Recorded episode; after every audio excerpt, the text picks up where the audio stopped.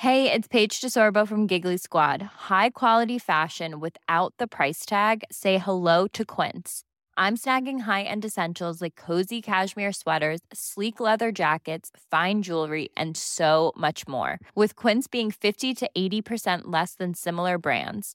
And they partner with factories that prioritize safe, ethical, and responsible manufacturing. I love that. Luxury quality within reach. Go to quince.com slash style to get free shipping and 365 day returns on your next order. Quince.com slash style. Meine Freundin sagte zum Beispiel an Karneval so zu mir, ist es eigentlich okay, wenn wir irgendwie äh, fremdknutschen? Dann bin ich quasi, ist mein ganzer Körper hat dann hyperventiliert, ne? Und ich bin da dann so schnaubend durch Köln gelaufen, habe gesagt, auf gar keinen Fall und war da so außer mir. Ja? Aber wovor hast du denn Angst? Ja, weil äh, ich, ich will mir nicht Kuss vorstellen, ich sitze in der Ecke, in der Ecke und knutscht da mit einer anderen rum.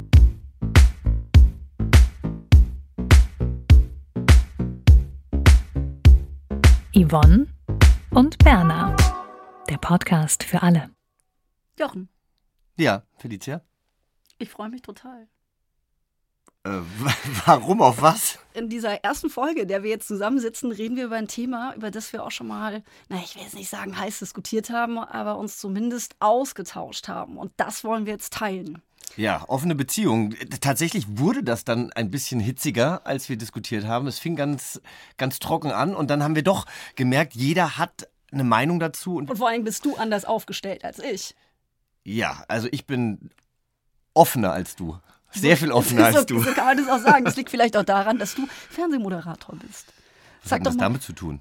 Ja, keine Ahnung, vielleicht, weil du da so immer auf dem Bildschirm bist. Du musst immer gut aussehen. Du musst, du musst natürlich immer Offenheit zumindest suggerieren. Und deswegen muss ich auch sexuell offen sein?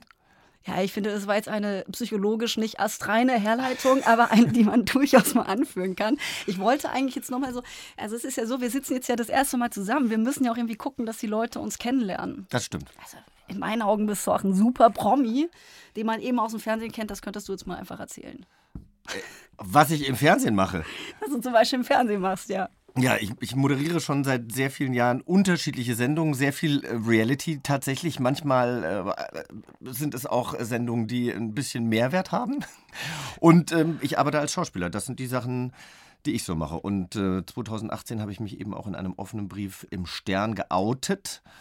Äh, Das haben, glaube ich, auch relativ viele Menschen mitbekommen. Ich war sehr überrascht, dass das so ein mediales Interesse hervorgerufen hat. Geoutet, dass du schwul bist. Dass ich schwul bin. Du Ja. bist ja eigentlich der Meinung, dass man sich gar nicht mehr unbedingt outen muss. Oder du möchtest es irgendwann, dass man sich nicht mehr outen muss. Ach, ich fände es halt super, wenn, wenn das gar nicht mehr nötig wäre. Ich finde dich ja total nett, aber nicht, weil du schwul bist. Und du mich hoffentlich auch nicht, weil ich äh, äh, Ich lesbisch bin bin. ja, ich bin ne? überrascht, dass ich dich nett finde, weil du lesbisch Ja, das, bist. das ist doch eben, das ist doch die größere Herausforderung. Ähm, Weißt ja. du, was ich schön finde? Dass die Leute, wir kennen uns ja gar nicht so gut, dass die Leute jetzt einfach auch teilhaben können, wie wir uns näher kennenlernen, wie wir uns austauschen. Du bist ja schon Podcast erprobter als ich. Du hattest ja schon mal einen. Richtig, ich hatte schon mal einen, denn ich habe, äh, nachdem ich Straight gegründet habe, zuerst als Printmagazin das Ganze dann auch zum Hören gebracht. Das war 2017 und wir waren tatsächlich der erste LGBT-IQ-Podcast mit Sonja Koppitz. Da war es ein Damendoppel. Ja, und du hast ja gesagt, ihr wart damals der erste Podcast äh, der LGBT-Community. Jetzt gibt es natürlich sehr, sehr viele über die vielfältigsten Themen, aber ich finde trotzdem, dass äh, Diversity, also die Vielfalt in der Liebe, immer noch zu wenig in der Podcast-Welt stattfindet. Und das wollen wir jetzt ändern. weil auch Menschen, äh, die eben abseits der Heteronorm lieben, haben ja irgendwie Bock darauf, irgendwie unterschiedliche Geschichten und Persönlichkeiten auch kennenzulernen und auch unterschiedlichen Stoff. Deswegen finde ich, kann es gar nie genügend geben. So, und ich wollte noch eine Sache noch mal ganz kurz zu deinem Coming Out sagen. Äh, Und zwar, ich habe mich gefragt, für mich ist es total komisch, dass zumindest einzelne Leute wissen, wenn sie mich googeln oder so, ey, die ist, die ist da in diesem lesbischen Club da unterwegs. Ja. Ja. Wie geht es dir denn? Ach, Also, das war eine große Angst. Also tatsächlich habe ich äh, sehr damit gehadert, mich zu outen. Ich, in meiner Branche wusste es jeder, mein Freundeskreis, meine Familie, die wussten das ja alle, ja. Aber genau das war die Angst, dass ich morgens zum Bäcker gehe und die Bäckerin vielleicht meinen Namen nicht weiß, aber sagt, das ist doch der schwule Moderator aus dem Fernsehen. Und eigentlich ist es doch total egal, oder? Also tatsächlich ist diese Angst, ich weiß ja nicht, was die sich denken, aber diese Angst wurde mir total genommen. Ja, und jetzt hast du gesagt, 2020 oute ich mich nochmal. Nämlich als Mann, der offen liebt. Ja, da müssen, wir, da müssen wir natürlich jetzt auch ein bisschen ausholen. Wir reden heute über offene Beziehungen, wir reden heute über ähm, Beziehungen mit mehreren Partnern. Du lebst ähm, in einer monogamen Beziehung, ich lebe in einer teilweise offenen Beziehung. Also, das heißt was? Naja, unser Beziehungsmodell ist geschlossen. Wir lassen da niemanden rein, der Teil unserer Beziehung ist. Oder ich glaube, mein Freund würde es auch nicht cool finden, wenn ich jetzt sagen würde, du, ich habe jemanden kennengelernt und ich fliege jetzt mit dem nach Paris und mache mir ein schönes Wochenende. Also so weit geht es nicht. Wir können sexuell offen sein, wenn wir denn möchten. Suchen da aber ganz selten danach. Aber ich muss sagen, ich fühle mich einfach wohler, wenn ich abends ausgehe. Und ja, da ist vielleicht mal ein Flirt und da gefällt mir jemand, wenn ich am nächsten Tag nicht mit einem schlechten Gewissen aufwachen muss neben dieser Person wenn das mal vorkommt. Okay, aber. Warum guckst du so stutzig? Ja, nein, ich, ich habe ich hab jetzt gerade überlegt, äh, weil ich mir das so vorgestellt habe. Also zum Beispiel verreisen ist nicht drin, aber die Nacht darf man schon irgendwo anders schlafen. Also es geht dann nicht nur darum, dass man sich dann auf die Toilette verzieht oder so, keine Ahnung, oder ins Gebüsch. Und ich mache das, mach das tatsächlich mittlerweile sehr selten. Das ist meine zweite offene Beziehung. Mit meinem, meinem Ex-Freund war ich auch offen und da ähm, habe ich das irgendwie viel öfter äh, gemacht, also fremd geknutscht oder fremdgeschlafen. Ich mache es im Moment äh, nicht, vielleicht weil ich einfach auch viel zu tun habe. Das hat ja auch manchmal damit zu tun, wie, wie bist du gerade eingestellt? Hast du da gerade Lust drauf? Hast du keine Lust drauf? Im Moment halte ich mich eher zurück. Wenn ich aber Lust hätte, weiß ich, ich dürfte es und bräuchte kein schlechtes Gewissen haben. Wer hat denn damit angefangen, also als du damit angefangen hast, offen zu sein? Ich. Du. Ja, im Endeffekt. Hast du deinem Freund gesagt, zu deinem Ex-Freund, ja dann, so, pass mal auf. Im Kerl. Endeffekt habe ich äh, ihn betrogen oder habe mich eben äh, daneben benommen, wenn man das jetzt so in der monogamen äh, Welt so sehen würde. Und habe ihm das dann gesagt und habe gesagt, du, aber ganz ehrlich, ich glaube, ich möchte auch gar nicht mehr monogam leben. Und dann mussten wir uns darüber unterhalten. Ich habe übrigens in meiner Community mal nachgefragt, wie das eigentlich ähm, bei Menschen ist, die mir folgen, wie sie das so sehen. Also ähm, hauptsächlich natürlich äh, habe ich Zuschriften von schwulen Männern bekommen, aber auch von ein paar Lesben. Und ich war total überrascht. Ich weiß nicht, ob das nur die Menschen sind, die mir folgen. Die meisten leben leben monogam und auch schon sehr, sehr lange. Surprise. Na, nein, aber auch bei Schwulen, man sagt doch immer, ja, ihr Homos, ihr vögelt doch mit allem, was nicht bei drei auf dem Baum ist. Da sind Menschen, die teilweise sehr jung sind, zwischen 20 und 30, die äh, drei Jahre in einer Beziehung leben, aber teilweise auch über 10, 15 Jahre in einer monogamen Beziehung leben und sagen, wir möchten nichts anderes. Tatsächlich, wenn man aber dann nachfragt, liegt es daran, dass sie einfach Angst davor haben, ja? dass sie zu sensibel sind, dass sie eifersüchtig sind. Ähm, und eigentlich sorgen sich alle nur darum, dass sie Sicherheit wollen, Geborgenheit wollen, Vertrauen brauchen in ihrer Beziehung und sie glauben, dass sie das nur in einer monogamen Beziehung haben können. Und das persönlich sehe ich nicht so. Weil du Sex und Liebe trennen kannst. A, weil ich Sex und Liebe trennen kann. B, weil ich sehr, sehr viele, besonders viele heterosexuelle Beziehungen kenne, wo ständig fremdgegangen wird, wo Ehrlichkeit einfach nicht weit vorne steht. Und ich finde, ähm, man kann auch nicht einfach sagen, naja, eine offene Beziehung, ähm, das ist ja eher was für für Leute, die kein Rückgrat haben, weil die, die, die vögeln halt dann rum. Und Treue ist eigentlich, das zeugt von Stärke, das sagen manche Leute. Und das finde ich eben nicht. Ich glaube, es ist, zeugt eher von Stärke, dass man sich mit den Problemen auseinandersetzt, dass man sich mit den Wünschen auseinandersetzt und dass man auf den Tisch schaut und sagt, guck mal, das brauche ich in meiner Beziehung, kommst du damit klar? Das finde ich, da muss man noch viel stärker für sein. Naja, klar kann man dafür sein, aber ich finde, in dieser großen Freiheit liegt natürlich auch ein Stück weit Unfreiheit. Und ich bin persönlich immer so Fan davon, auch mal zu sagen, jede Entscheidung hat halt auch einen Preis. Also wenn ich sage, ich brauche irgendwie so das sichere Nest, dann muss ich vielleicht halt auch äh, irgendwie sagen, okay, dann kann ich halt nicht mehr so ganz so frei in der Welt herumdappen, wie ich es davor getan habe. Weil du gerade so gesagt hast, die haben alle Angst für die Leute, die du gefragt hast, so von wegen, dass dann irgendwie Vertrauen flöten geht oder die Beziehung auch noch. Also ich kann das total verstehen. Meine Freundin sagte zum Beispiel an Karneval so zu mir, ist es eigentlich okay, wenn wir irgendwie äh, fremdknutschen? Dann bin ich quasi, mein ganzer Körper hat dann hyperventiliert, ne? Und ich bin da dann so schnaubend durch Köln gelaufen, habe gesagt, auf gar keinen Fall und war da so außer mir. Ja? Aber wovor hast du denn Angst? Ja, weil äh, ich, das ist will mir nicht Kuss vorstellen, der Küsse wird? in der Ecke, in der Ecke und knutscht da mit einer anderen rum. Also das ist so. Und dann weißt Knutsch doch mit. Das, darüber habe ich nicht nachgedacht. Die Dreierfrage würde ich aber anders lösen wollen, um das direkt mal vorneweg zu sagen. Wie würdest also, du sie denn lösen wollen? Also mit Sicherheit nicht mit einer, mit einer dritten Frau da. Also das Sonder? wäre mir, also nee, da wäre mir ein Mann doch definitiv lieber. Ach, dann bist du gar nicht lesbisch, dann bist du bisexuell. Ja, so, ja. Also, wenn du jetzt meine Vita wissen willst, ja. dann, dann ist das so, dass ich schon mal auch mit Männern zusammen war. Eine ganze Zeit sogar. Ich bin eigentlich erst offiziell geoutet, seit es straight gibt. Kann man eigentlich so auf den Punkt bringen. Ich war halt ja. immer nur mit Männern zusammen und wenn mein Freund jetzt Hattest sagen. du nicht einmal eine Freundin? Ja, eine Freundin, aber nicht mit Pimpern und so. Und wenn mein Freund jetzt sagen würde, äh, du, äh, ich hätte Bock auf eine Frau, dann müsste ich halt sagen, ja gut, das musst du leider alleine machen, weil ich habe halt keinen Bock auf eine Frau. So. Ich habe aber auch äh, von einer Frau äh, eine Nachricht bekommen, die gesagt hat, ich lebe seit sehr vielen Jahren in einer heterosexuellen Ehe, stehe aber auch auf Frauen. Das heißt, sie lebt monogam mit ihrem Mann und polyamorös mit Frauen. Und er darf weder anfassen noch zuschauen, der arme Kerl.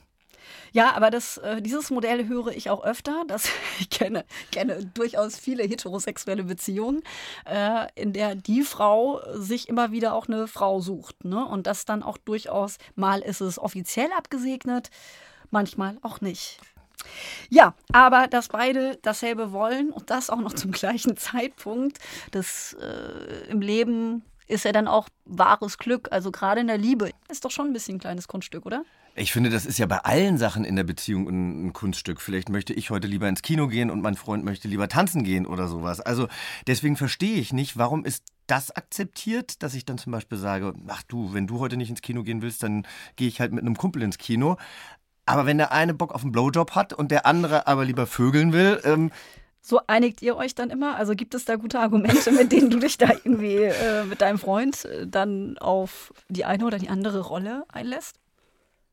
Nee, da, also da, das war jetzt, äh, das, das, Problem haben wir jetzt nicht, aber ich, ähm, ich weiß, jetzt bin ich raus. äh, was wollte ich sagen? Mach weiter, das war interessant.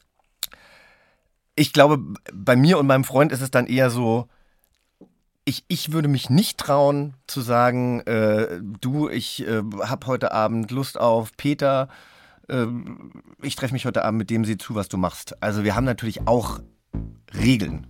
Bei meinem Ex-Freund und mir war das so, dass wir gesagt haben, immer nur, wenn wir nicht in der gleichen Stadt sind. Oder wenn wir in der gleichen Stadt sind, dann nur zusammen.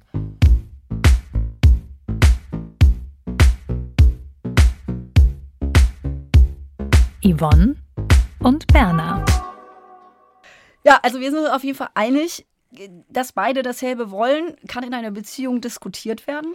Aber wenn du in keiner Beziehung bist, aber Bock hast, eine zu haben, dann ist das eine Herausforderung. Unser erster Gast weiß, von was ich spreche.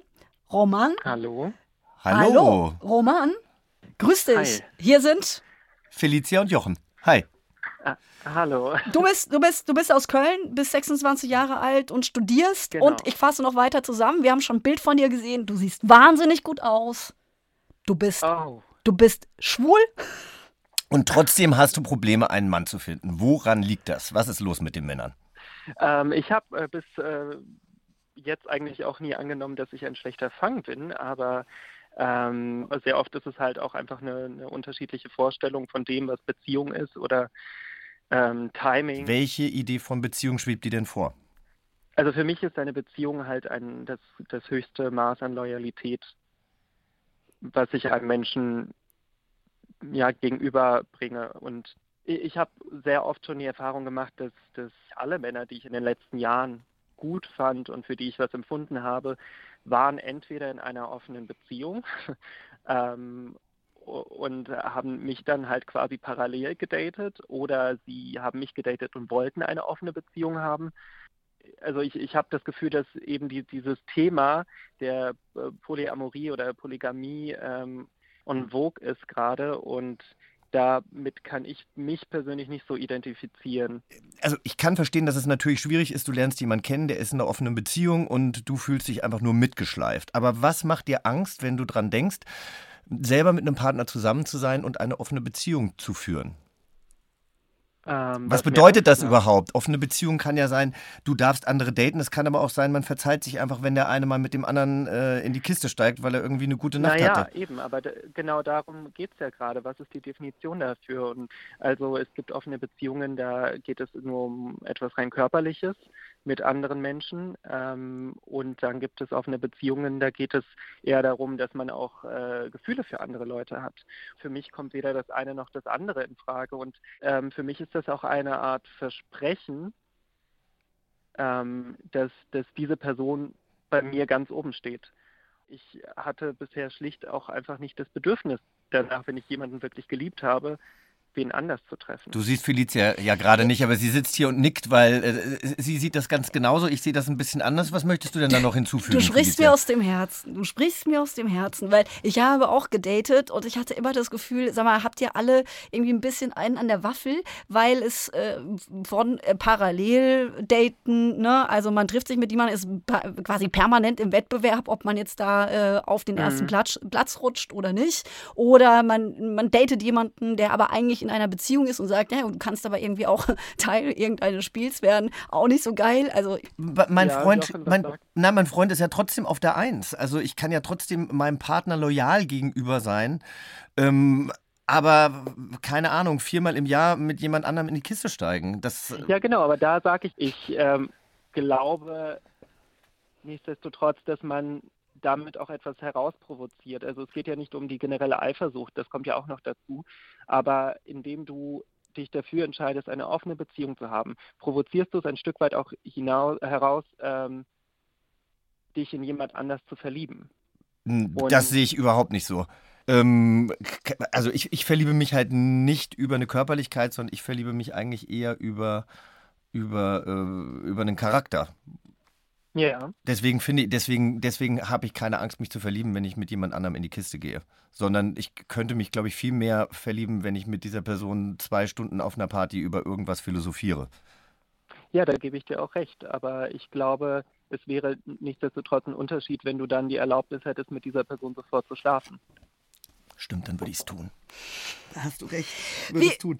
Aber ganz kurz, ja, eine nein, Sache nein, muss ich noch okay. sagen. Nein, weil ich habe nämlich, ich habe nämlich, ich habe nämlich gelesen, dass es ein äh, Bindungshormon gibt, Oxyco äh, Ja, das Oxytocin heißt Das das. Kuschelhormon. Mhm. Genau. Und dass das, ähm, Kennen wir alle. dass man sich davon auch so ein bisschen frei machen kann, wenn man, wenn man Angst hat, dass man äh, zu schnell eine Bindung mit dem Sexualpartner aufbaut, dass man eben dann nur einmal mit der Person schläft und nicht ein zweites Mal, weil dann wird dieses Hormon nämlich erst ausgeschüttet, wenn man sich näher kommt und dann hast du recht, dann verliebt man sich vielleicht auch eher in Ja, und jetzt äh, spielen Partner. wir doch das Spiel weiter und du triffst eben diesen Arbeitskollegen und verliebst dich in seinen Charakter und dann steigst du mit ihm in die Kiste und dann siehst du ihn noch einmal und musst gar nicht mit ihm in die Kiste steigen und das Hormon wird dennoch ausgestoßen.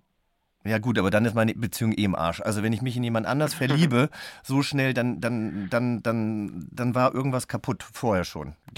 Ich sehe schon, wir beide werden nicht zusammen in der Kiste landen. Ich hab's verstanden. Dabei wollte ich ja sagen, dass Jochen öfter in Köln ist, ne? Ah ja. Ja, so, gut. Ja.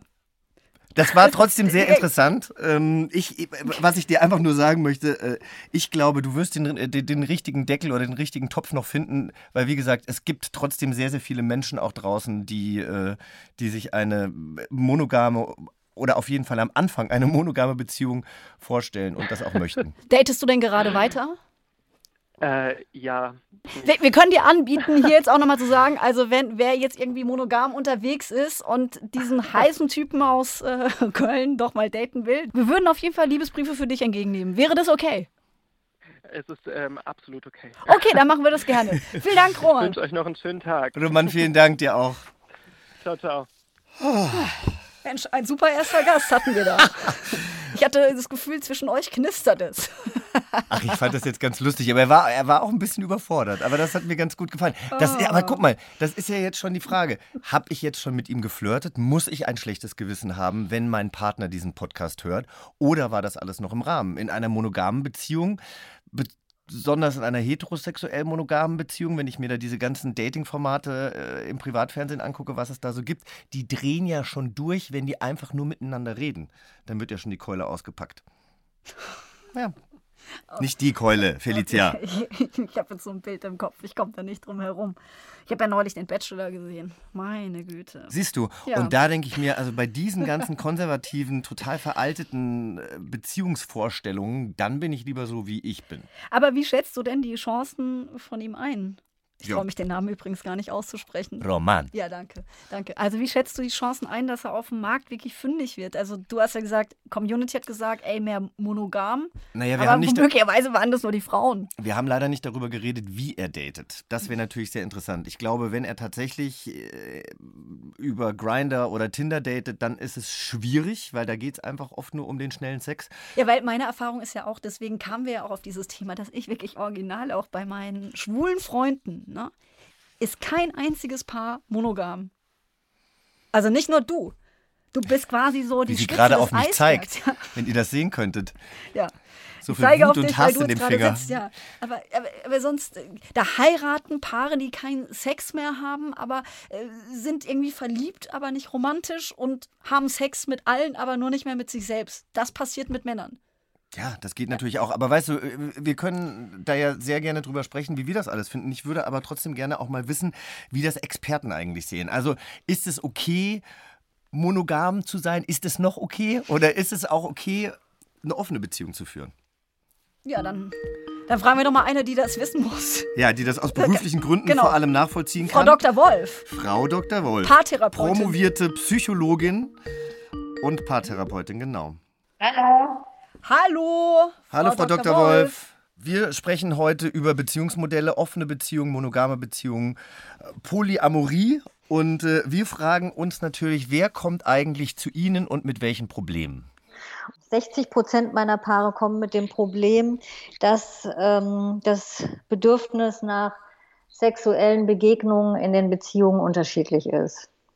Und davon würde ich sagen, ist es bei 80 Prozent so, dass der Mann mehr Sex möchte und bei 20 Prozent so, dass die Frau mehr Sex möchte als der Mann. Gut, da reden wir jetzt über heterosexuelle Beziehungen. Wie sieht es denn bei homosexuellen Beziehungen aus? Gibt es da einen Unterschied zum Beispiel zwischen Schwulen und Lesben? Ja, die haben ganz andere Probleme. Die haben mehr Probleme, ähm, dass sie sich nicht genügend gesehen fühlen, dass sie nicht wissen, wie der Beziehungsstatus miteinander ist. Aber da geht es weniger um sexuelle Probleme.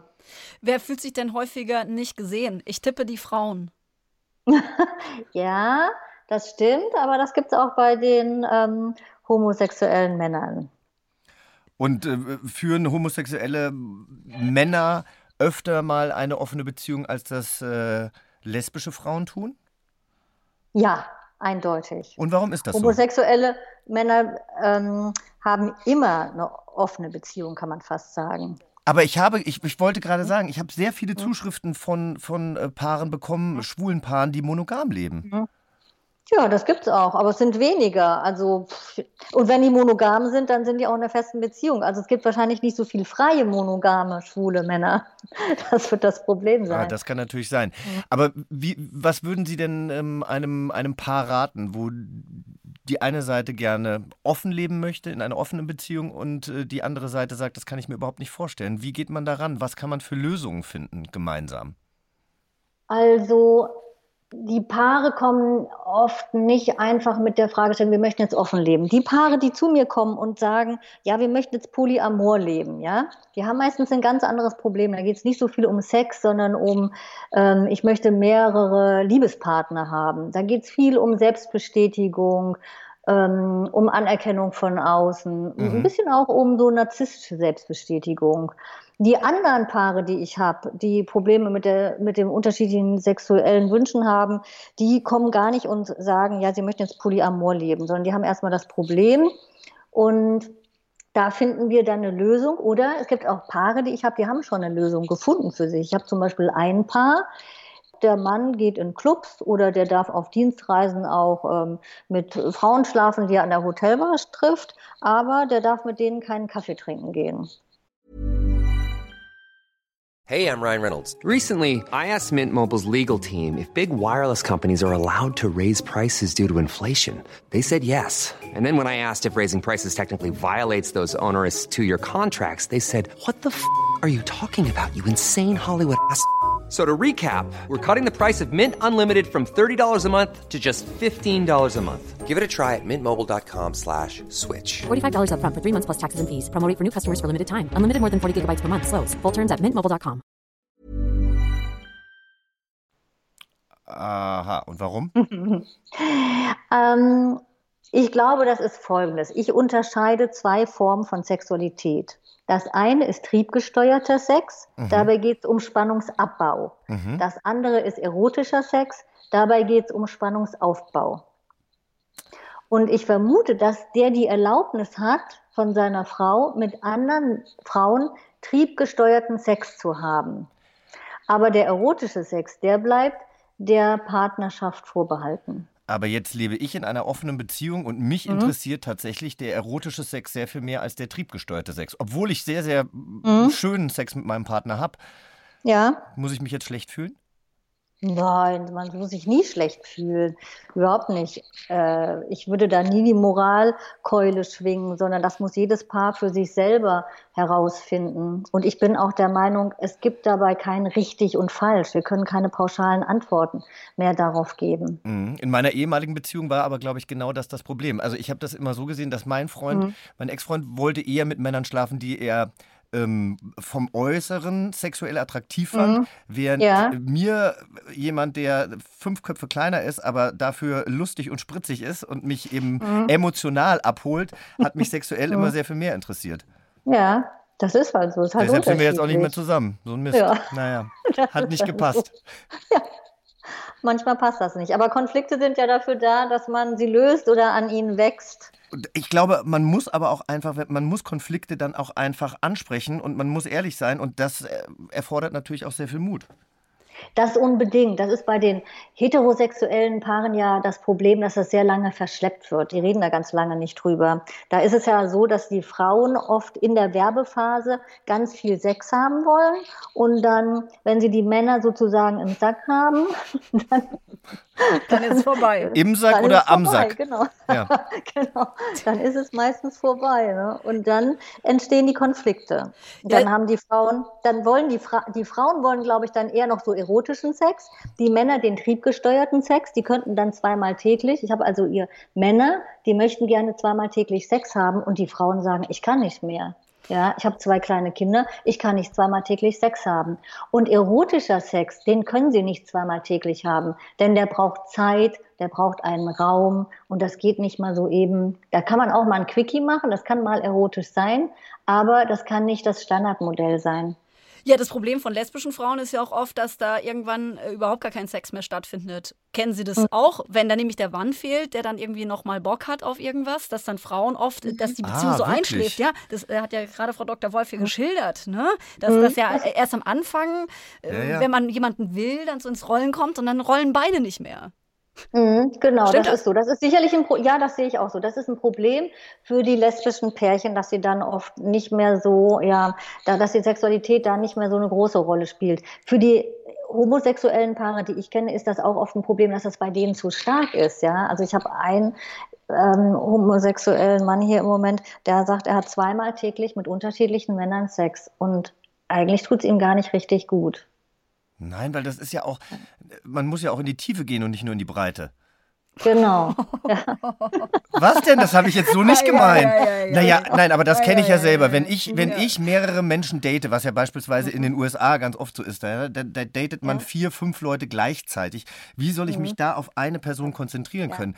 Deswegen führe ich ja keine offene Beziehung in dem Sinne, dass ich machen kann, mit wem, wann und wie ich das auch immer will. Das könnte ich, glaube ich, überhaupt nicht mit mir äh, selbst Ja. vereinbaren.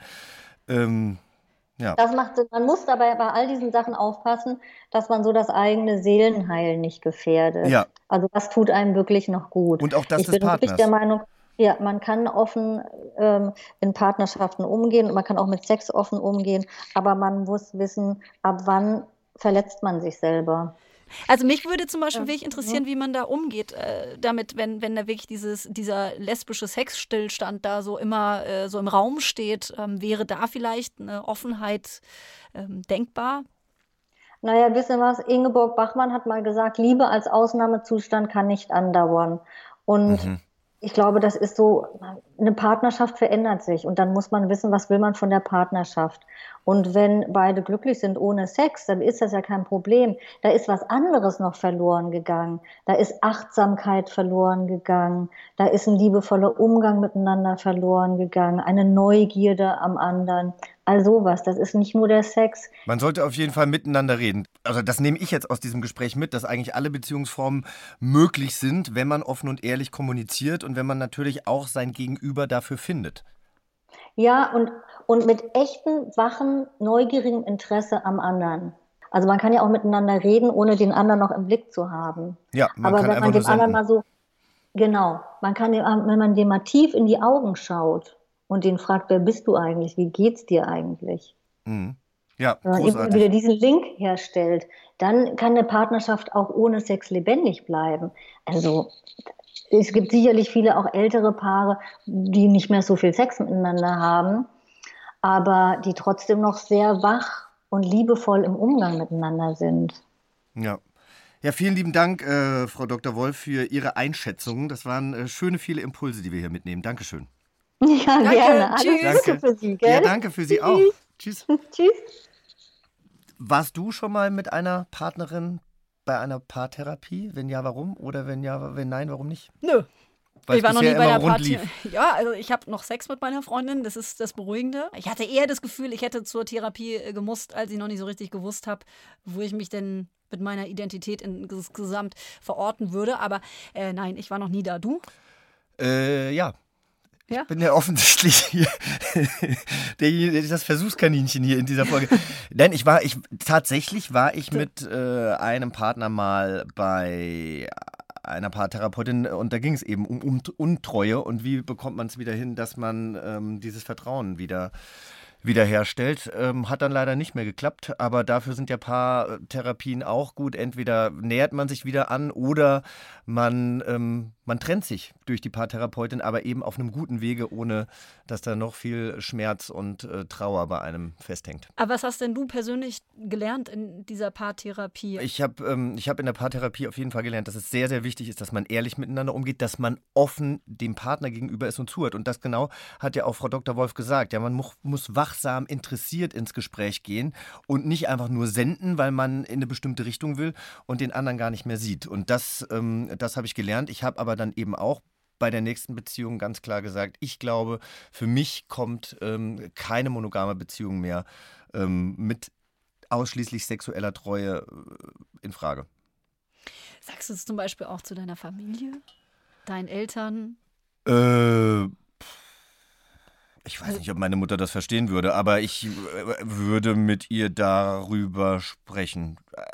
Also, ich habe es jetzt in einem Podcast gesagt, ganz ehrlich. Also, wem soll ich es jetzt noch verschweigen? Ja, das ist eine gute Antwort.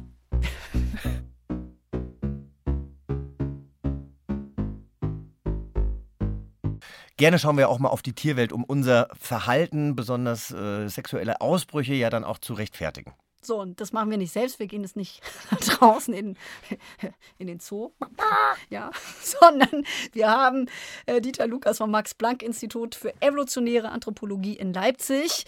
Der Mensch stammt ja vom Affen ab. Wir sind äh, ein Säugetier wie Menschen. Hallo, Herr Lukas. Hallo. Welche Paarform aus der Tierwelt finden Sie denn besonders abgefahren?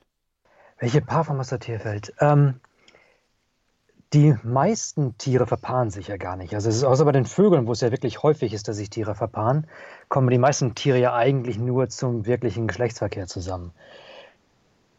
Und deswegen bei den Paarformen als solches sind die am abgefahrenen für mich dann die, und das sind diese traditionellen Sachen, die wir bei den Bienen und Ameisen kennen, wo wir wirklich dieses dominante Paar haben. Weil halt das Männchen, das verpaart sich einmal mit dem Weibchen und dann stirbt das Männchen.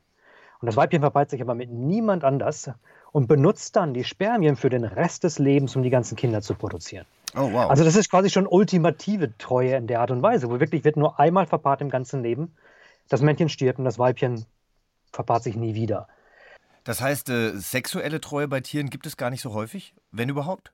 Es variiert sehr stark, wie weit sich die Individuen wirklich treu sind. Also wie gesagt, es kommt bei den Vögeln sehr häufig vor, dass wir in der Regel dann ein Männchen mit einem Weibchen an einem Nest sehen.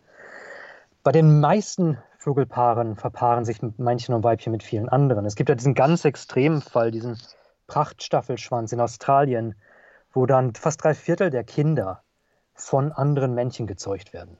Obwohl er einen Prachtstaffelschwanz hat.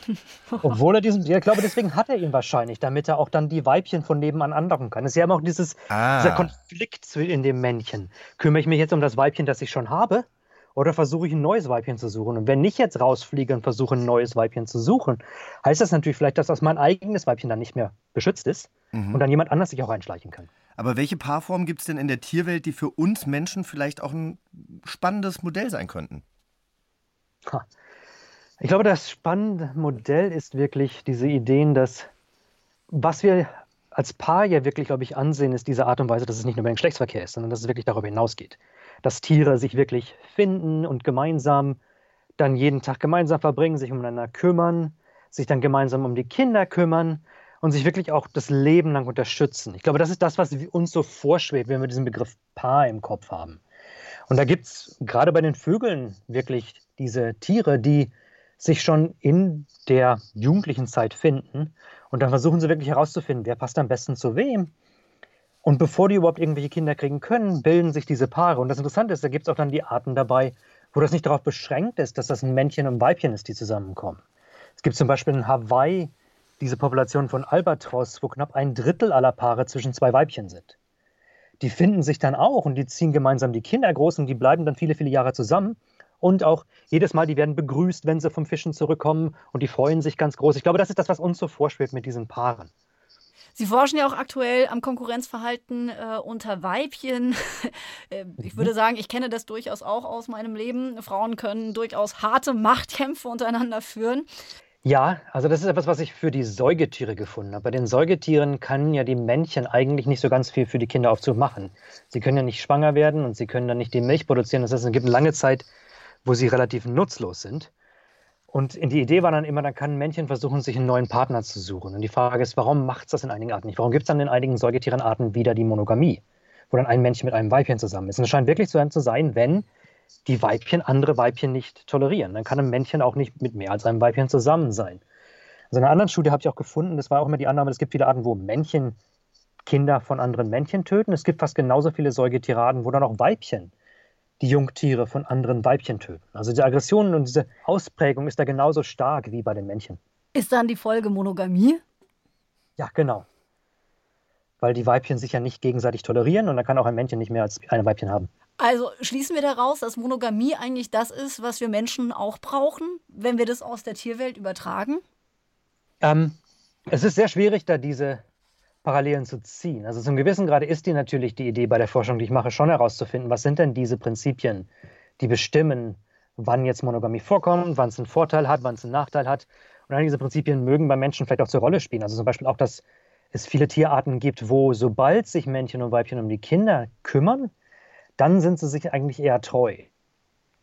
Aber muss Weil man, dann muss man sie so aufeinander eingespielt. Da müssen wir aber, glaube ich, vielleicht nochmal ausholen, denn es gibt ja die Monogamie und es gibt eben auch die Paarbindung, die sich ja, hier sehr ähnlich ist. Und wenn Sie von Monogamie reden, reden Sie von Paarbindung oder reden Sie auch von sexueller Treue bei den Tieren? Ich meinte damit jetzt in diesem Falle erst einmal wirklich nur diese soziale Monogamie, die Paarbildung. Genau, und das heißt dann noch nicht zwingend, dass sich diese Partner auch unbedingt treu sind. Es gab eine neue Studie von der Population in Namibia, wo sie gezeigt haben, dass auch knapp die Hälfte der Kinder in dieser menschlichen Gesellschaft von anderen Partnern gezeugt wurden. Das weiß aber jeder. Das ist in diesem Falle jetzt kein Ehebruch in der Art und Weise, sondern die wissen, dass da jetzt das, die Frau Kinder mit einem anderen Partner hatte. Und dann kümmern sich aber trotzdem jetzt in dieser Lebensgemeinschaft diese Partner dann weiter um, diese Kinder, auch wenn es nicht seine eigenen sind. Ja. Das finde ich nämlich sehr interessant. Man ist einerseits monogam, wenn es um, die, um das Beziehungsmodell geht, aber sexuelle Treue ist äh, da nicht unbedingt immer gegeben. Finde ich, äh, finde ich interessant, weil das ist ja das, was wir Menschen nicht zusammenkriegen. Ne? Wenn wir an, an eine Paarbindung denken, wenn wir an ein Paar denken und an Monogamie denken, dann heißt das auch, dass ich keinem anderen Mann äh, hinterher gucken darf. Ja, Vielen Dank, äh, Herr Lukas, für diese Gerne. Ausführungen und äh, erhellenden Gedanken. Ich bin jetzt auf jeden Fall aufgeschlaut. gut, das hat mich gefreut. Vielen lieben Dank. Machen Sie es gut. Tschüss. Tschüss. Ja, ich finde gut, dass wir das jetzt nochmal, dass wir da äh, ganz klar nochmal differenziert haben, weil tatsächlich, äh, wie er das auch gesagt hat, ne, manchmal ist man monogam, aber eben auch nur für einen Zeitraum. Manche Tiere sehen das anders. Prärie- Präriewühlmäuse habe ich gelesen zum Beispiel. Die gehen eine lebenslange Partnerschaft ein, aber die leben halt auch nur zwei Jahre. Ja, dann kann man das ja auch machen, willst du jetzt sagen, ne? Oder ja, oder Ja. Zwergantilopen, die Dickdies. Da ist es auch so, die, ähm, die gehen aufeinander ein, also gehen, gehen eine Art Paarbindung ein. Der, der Mann sichert sich ein Weibchen und wenn es dann ein empfängnisbereites Weibchen gibt, dann pinkelt der Mann drauf, damit kein anderer Mann mehr dieses Weibchen möchte. Also da gibt es die wildesten Sachen. Du hast dich sehr intensiv mit, mit der Tierwelt auseinandergesetzt. Ich habe es ja dann eher so mit den Menschen gehalten. Ne? Ich habe mir angeguckt, 85 Prozent. Ähm, da ist es so, dass äh, Männer, es Männern gestattet ist, in pa Polyamorie zu leben. Und, Weil es ein ähm, Zeichen von die- Status ist. Gen- Genau, weil es ein Zei- Zeichen von Status ist, was ich super spannend finde. Aber schön, dass wir jetzt auch ein bisschen die Tierwelt kennengelernt haben. Die Ja. Albatrosse, die lesbischen Albatrosse, die es richtig machen, immer nur den, das Sperma holen. Aber das könnten wir auch mal wann anders Ich wollte gerade sagen, warum Das guckst du mich so- jetzt an? Meins Ja, kriegst du nicht. Weil, Aber gerade hast du doch von Männern geredet, die angeblich Polyamor lieben und leben. würdest du deinen Samen nicht hergeben für Kinder? Doch, ich lese immer so aber wir, wir lernen uns so- doch gerade erst kennen. Aber lass uns doch mal über eine Frau Gut, also- sprechen, die dir nah ist, weil gerade hast du doch gesagt, dass eher Männer äh, Polyamor äh, leben als Zeichen äh, von Status. Aber du hast doch eine Freundin, die sich jetzt quasi eingenistet hat bei einem heterosexuellen Paar. so- das finde ich so spannend. ist das. Ja, ja. Julia hat mal gedacht, na Mensch, ich setze da mal so ein Zeichen. Es ist mir nicht genug, mal einen Dreier zu haben. Ich glaube, dass das immer entsprechend mit den jeweiligen Lebensphasen des Menschen irgendwie einhergeht. Und ähm, genauso wenig wie eine Person, die heiratet, weiß, ob sie für immer mit der Person zusammenbleiben will, weiß ich in diesem Moment, ob das Modell der Polyamorie für mich immer das bevorzugte sein wird. Julia ist, ist eigentlich lesbisch. Also, ja, oder offen frauenliebend, war auch schon mal früher mit Männern zusammen, aber die letzten Jahre hat sie irgendwie nur immer mit Frauen rumgeschakert. Ja, und äh, ist halt im Moment gerade oder war wild am Daten und das hat ein jähes Ende gefunden, Mhm. nachdem sie beim Daten auf ein Paar dann gestoßen ist, also Mann und Frau, Heteropaar, und äh, dann gesagt hat, wir führen jetzt eine Beziehung zu dritt. Mhm. Alles, was ich bis jetzt gelernt habe in der Zeit, in denen ich mit den beiden zusammen bin, ist, dass die zwei Menschen, also wenn man mich und die zwei Menschen nimmt, eins plus eins plus eins, nicht einfach in der Summe drei ergibt, ähm, sondern ich will damit sagen, dass die beiden, ähm, die sich ja schon als Paar sehr gut kennen, im Zusammenspiel mit mir sich nochmal ganz anders selbst kennenlernen und auch ähm, ganz andere Rollen einnehmen, als sie sonst in ihrer Ursprungsbeziehung miteinander einnehmen. Ähm, das ist also sowohl untereinander, die beiden, als auch ähm, mir gegenüber. Und ich habe auch bei mir festgestellt, dass ich nochmal ganz andere Seiten an, dir, an, an mir entdecke. Ähm, und äh, dass man zu dritt auch eine ganz andere Art der Kommunikation hat und ähm, auch äh, nochmal mehr darauf achtet, dass wirklich ähm, dass, dass äh, alles, was gesagt wird, sozusagen für alle drei Seiten transparent ist. Thruple, wie man das ja nennt. Ich kann dieses CH nicht so gut Doch, du sprechen. kannst es, machst Ja, es super. das Ein ist- Thruple. Ja, genau. Wir leben in zwei verschiedenen Städten, haben also eine Fernbeziehung und wir sind in doppelter Weise noch Frischlinge. Und zwar, weil wir uns zum einen eben erst vor zwei Monaten kennengelernt haben. Und sozusagen das eh alles noch neu ist, neue Menschen. Und gleichzeitig diese Form der, diese Dreierkonstellation für uns alle drei ähm, noch neu ist und wir uns in unserer Form da auch noch finden, so wie wir miteinander sein wollen. Das heißt, wie oft wir uns sehen, ähm, ob wir noch andere sehen, ähm, das wird eben alles, das ist alles gerade noch in der Findungsphase. Und ich mag, ähm, dass wir eine kleine Bande sind, also mit ähm, Doggy und dem Kind quasi fünf. Und ähm, ich würde sagen, ähm, besonders gefällt mir auch, dass ich mich gleichzeitig so frei fühle und ähm, meine anderen Dinge, meiner Arbeit, meiner Hobbys, meiner Freunde ähm, dass ich dem all dem wunderbar nachgehen kann und ähm, gleichzeitig dort einen Ort habe, wo ich halt ein, ein kleines Zuhause auch habe und ähm, zu Hause, in dem ich mich auch ähm, geschätzt und geschützt fühle. Danke an Julia, die übrigens im echten Leben anders heißt, das habe ich vergessen zu sagen. Sie hat Angst, dass ihre Mutter sie enterbt, wenn, wenn sie erfährt, dass sie eine Beziehung zu dritt führt. Äh, was ich an der äh, Stelle. Sie braucht das Erbe, sie muss es ja mit zwei Leuten teilen. Ich finde das krass und ich habe da den, ich muss sagen, ich habe da wirklich äh, den größten Respekt davor. Weil wenn monogame Menschen sagen, Menschen, die in einer offenen oder polyamoren Beziehung leben, machen sich ja nur leicht, weil sie einfach sich nicht äh, mit der Treue auseinandersetzen, sondern einfach sagen, nö, dann schlafe ich jetzt mit der anderen Person. Ich sehe das ganz anders. Ich kenne tatsächlich zwei polyamore Pärchen und ähm, es äh, überrascht mich immer wieder, wie die das meistern. Weil du hast ja nicht nur eine Person, mit der du streitest, du hast zwei Personen, die sich dann im Zweifel noch gegen dich verbünden.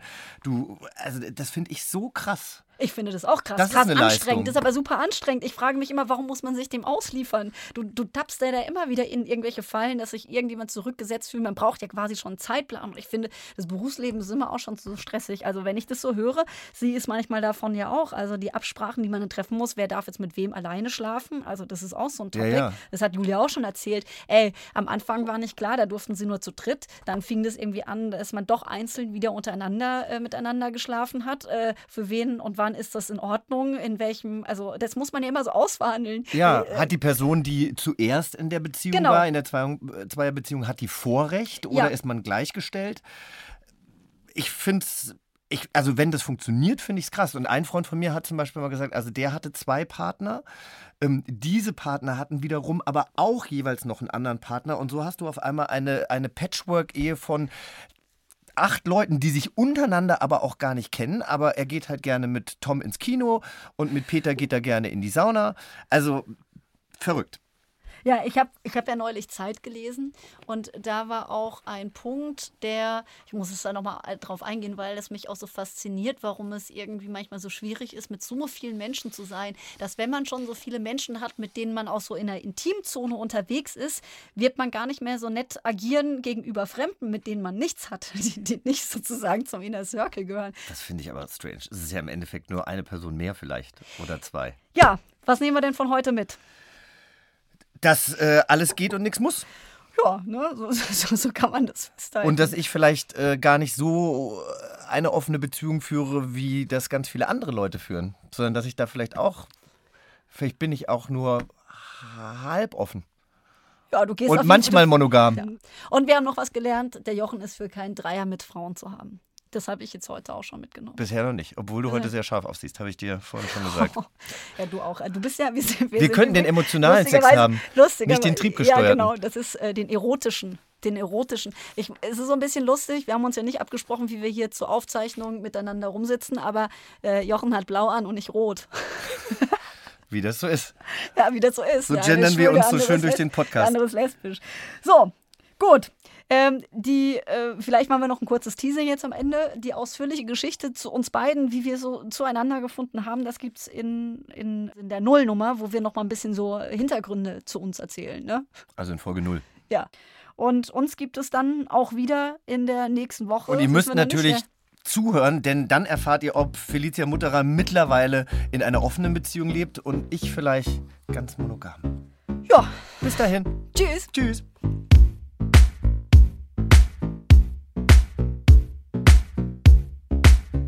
Yvonne und Berna. Der Podcast für alle. Even when we're on a budget, we still deserve nice things. Quince is a place to scoop up stunning high-end goods for 50 to 80% less than similar brands. They have buttery soft cashmere sweaters starting at $50, luxurious Italian leather bags, and so much more. Plus, Quince only works with factories that use safe, ethical, and responsible manufacturing. Get the high-end goods you'll love without the high price tag with Quince. Go to quince.com slash style for free shipping and 365-day returns.